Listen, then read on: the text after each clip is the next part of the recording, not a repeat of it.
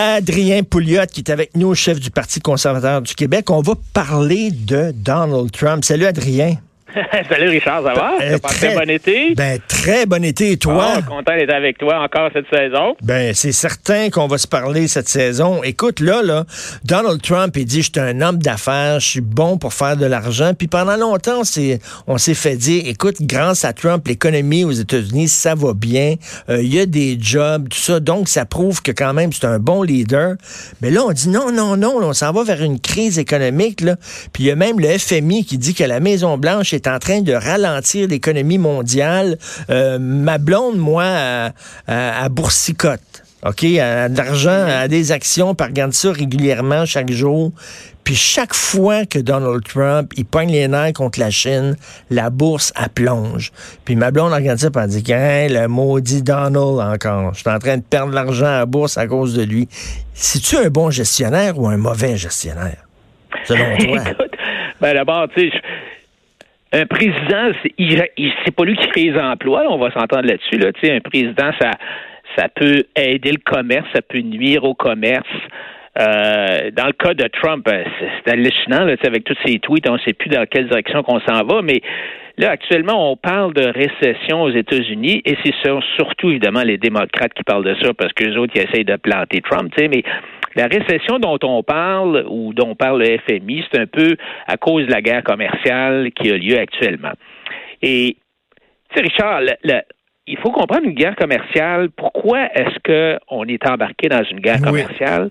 Bon, Trump, lui, il pense que les déficits commerciaux, c'est pas bon. Et ça, c'est un peu la théorie mercantiliste. Là, c'est que pour Trump, un déficit, ça représente de l'argent volé aux Américains. Et mais, mais tu sais, le commerce, l'échange, c'est toujours gagnant-gagnant. C'est gagnant pour les Américains. Il y a des millions de transactions mutuellement bénéfiques qui ont lieu quand on a de l'échange. Mais selon les, la perspective mercantiliste, si on exporte plus qu'on importe, tout va bien. Mais si au contraire on importe plus hmm. qu'on exporte, ça va mal.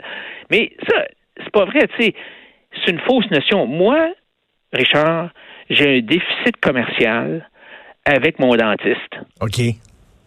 Tu sais, lui, il m'arrange les dents, puis j'ai jamais rien fait pour lui. J'ai un déficit commercial avec le prof de musique de mes enfants, mais ça n'a pas besoin de me préoccuper. Tu sais, la même logique s'applique aux échanges commerciaux entre Montréal et Québec, là, ou entre l'île du Prince-Édouard et la Saskatchewan. Personne s'inquiète des surplus ou des déficits commerciaux entre ces différents endroits-là. Alors, tu sais, moi, je pense que euh, l'important, c'est qu'on s'enrichit avec des échanges. Tu sais, moi, je fais du sirop d'érable très bon et pas cher au Québec. Je suis pas capable de faire pousser des ananas bons et pas mmh, chers. Mmh. Mais je connais quelqu'un dans le sud des États-Unis, euh, je suis au Mexique ou en Amérique du Sud, qui fait pousser des ananas bons et pas chers? Alors, on se les échange, ce qui fait que moi, j'ai du sirop d'érable et des ananas, puis lui aussi, tu sais. Mais Trump, ce qu'il essaye de faire, il essaye d'éliminer les pratiques, des pratiques commerciales de la Chine qui sont mauvaises.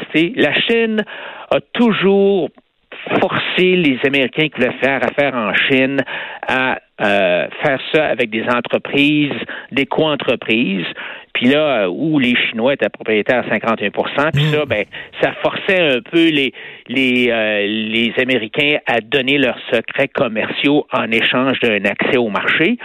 Et euh, on l'a vu, par exemple, les grands manufacturiers d'automobiles, GM, Vaux, Toyota, étaient toujours obligés d'avoir des acteurs locaux plutôt que de faire affaire euh, eux-mêmes. Sinon, ils étaient obligés de faire face à des droits de douane de, de, de 40% puis évidemment, ben, les Chinois, ce qu'ils ont fait, c'est qu'ils en ont profité pour apprendre comment faire des autos puis à copier les autos, tu sais.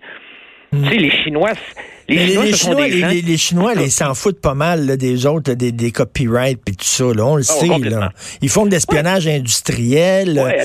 mais en même temps, c'est le fun de voir un président qui dit parce que tout le monde lèche les bottes des Chinois. Hein. On veut, on veut faire affaire avec les Chinois. Puis personne se lève en disant aux Chinois, hey là, il y a des règles à respecter. Puis là, Donald Trump il dit, ok, vous voulez profiter de la mondialisation, c'est correct, mais respectez les règles de la mondialisation. Moi, je trouve ça rafraîchissant qu'un qu'un président ait le goût de parler aux Chinois comme ça. Bon, alors moi, c'est ça. Je pense que Trump est dans le champ quand il, quand il dit qu'il y a un déficit commercial. Mais par contre, il y a des choses, je pense, que tu as raison. Tu sais, la confrontation de Trump contre la Chine, c'est le ben, c'est peut-être le premier, je sais pas si c'est le premier, mais en tout cas, il a vraiment, tu sais, il a, il a mis son pied à terre.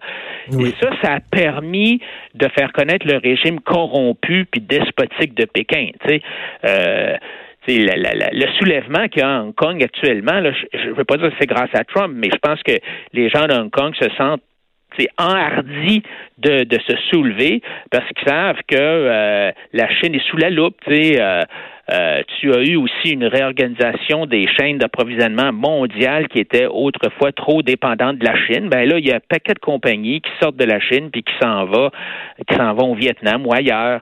Ah, tu sais, puis l'autre chose aussi, c'est que les, les médias maintenant, et même les entreprises, il y a des entreprises américaines qui disent tout haut, ah, hein, c'est pas bon ce que Trump fait, mais ils vont voir Trump dans son bureau puis ils disent, hey, continue, continue, parce que nous autres, on est écœurés de se faire brasser par les Chinois, mais on n'ose pas le dire tout haut parce qu'on veut pas perdre la business des Chinois. Alors, c'est la même affaire pour les ben, médias. c'est ça. Il y, a, il y a des gens qui disent oui, mais quand Trump là, il, brasse les Chinois, ça a un impact, mettons, sur, sur la bourse mondiale, puis ça a un impact. Mais qu'est-ce que vous préféreriez? Vous préféreriez qu'il ferme sa gueule puis qu'il fasse rien? Ben, tu sais, tu le vois parce que dans, il y, avait un temps où Pékin intimidait les entreprises de médias. Puis euh, les entreprises et médias avaient peur d'exposer le rôle du gouvernement dans les, les, les cybercrimes, les vols de propriété mmh. intellectuelle, puis même la persécution de, de, de, certaines minorités ethniques en Chine. Mais maintenant, avec l'attitude de Trump qui n'a pas peur d'attaquer la Chine puis de l'exposer, tu as beaucoup de médias mondiaux qui ont moins peur. Tu sais, on voit une couverture de presse plus critique. Mmh, mmh. Euh, ça, c'est bon. Par contre, évidemment, là, la guerre de tarifs, ça va faire mal aux consommateurs. Je veux dire, c'est pas vrai. Trump est dans le champ quand il dit que c'est pas les consommateurs qui payent. De plus en plus de fabricants puis de dirigeants d'entreprises aux États-Unis ont déclaré que les tarifs douaniers, ça, ça, va entraîner une hausse des prix puis une réduction des bénéfices par rapport à il y a 12 mois. Puis, alors, tu sais, c'est pas vrai là, que c'est la Chine qui paye ça. C'est les consommateurs, les travailleurs, les entreprises américaines qui payent. Et euh, euh, les consommateurs vont finir par payer la facture. Là, actuellement, l'économie américaine va super bien.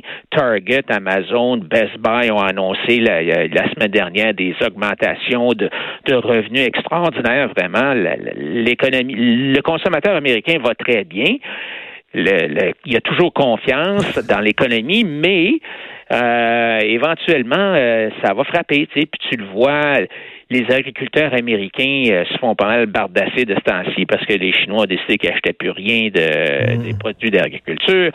c'est la même affaire pour, tu sais, par exemple, j'ai regardé, là, il y a un, fabricant de vin en Californie, tu sais, là, la Chine a mis des douanes de 93% sur les, le vin américain qui vient en Chine. En tout cas, la Chine est poignée, puis finalement, tout le monde finit par... C'est le consommateur qui paye en bout de piste, là. Oui, et bien, tu sais, Trump, il dit euh, des fois, euh, bon, il faut acheter euh, américain, puis la Chine, puis les autres pays font du dumping, puis envoient des produits pas chers, puis c'est pas bon pour l'économie du pays, puis tout ça. Mais en même temps, si consommateur américain achète des produits chinois pas chers, il sauve de l'argent. Ben et avec, cet argent-là, il va acheter des produits américains, il va acheter des services américains, il va acheter donc, même si tu achètes des produits étrangers, moins chers que les produits, euh, même si tu achètes des produits étrangers plutôt que des produits locaux, tu, tu finis par participer à la bonne marge de l'économie de ton pays, non? Ben oui, pour des millions de ménages américains, la réduction des barrières commerciales, ça a entraîné des prix plus bas, une plus grande variété, une meilleure qualité des biens et mm. des services que les gens achètent à, tous les jours. cette baisse de prix-là, c'est particulièrement important pour les Américains à faible revenu, parce que c'est ben eux autres qui consacrent une part plus importante de leur budget à l'achat de biens. Alors, c'est sûr que il y a certains travailleurs qui sont pas capables de concurrencer euh, les prix plus bas en Chine ou au Vietnam. Alors, c'est sûr qu'il y a des dislocations, puis il y a des gens qui perdent leur emploi, mais par contre, ils sont, ils se retrouvent des emplois ailleurs, et c'est comme ça que si tu te spécialises dans là où tu es bon, puis tu laisses tomber les affaires où tu pas bon, ben tout le monde, je reviens à mon exemple de, du sirop d'érable puis des bananes. Ça, si, on essaie de faire pousser des bananes ici, ben, tu sais, ça, ça ferait des bananes à 45 pièces la livre, là, euh, puis on s'approuvrirait à manger des bananes à 45 pièces la livre. Là, on prend notre sirop d'érable, on l'échange contre des bananes, on est capable d'avoir des bananes pas chères, puis d'avoir du sirop. Non, mais c'est ça, c'est ça le commerce. ben oui, puis, puis écoute, ça m'amène, parce qu'on on jase comme ça, là, euh, euh, écoute, l'aide aux médias, là, toute, toute la discussion qu'il y a eu cette semaine, là, tu sais, si tu es une entreprise de presse, puis tu rien fait pour te moderniser, puis ton modèle d'affaires, c'est le même depuis 40 ans, puis tu n'as rien fait pour euh, réagir à l'arrivée des, nouvelles technologies, puis euh, tu gardes encore une très grosse salle de rédaction, puis tu sais, si tes affaires vont mal, pourquoi on t'aiderait? Tu as pris des mauvaises décisions d'affaires. Regarde, là, la presse veut euh, qu'on leur donne de l'argent, ils ont besoin d'argent. Ben oui, mais c'est parce que Guy Crevier a pris de très mauvaises décisions d'affaires. Il a mis fin au papier. Il a tout foutu ça, ses tablettes, alors que les jeunes, ils achètent pas de tablettes, ils achètent des téléphones portables ou des ordinateurs. Euh, il a pris une mauvaise décision d'affaires. Son entreprise prend l'eau. Puis là, il faudrait aller à la rescousse. Ouais, ouais. Tu sais, je pense, qu'il y a deux aspects dans toute l'affaire de la presse. D'abord, un, il y a, toi, j'ai vu, tu as, écrit que euh, les gens lisaient moins les journaux mm. parce que euh, ils sont de plus en plus gauchistes. honnêtement, Richard, je suis pas sûr que c'est vrai. Euh, le lectorat de la presse ou du Journal de Montréal, il a baissé un peu, mais il n'a pas baissé de 50 Par contre, les revenus publicitaires des journaux ont baissé de 50% Pourquoi?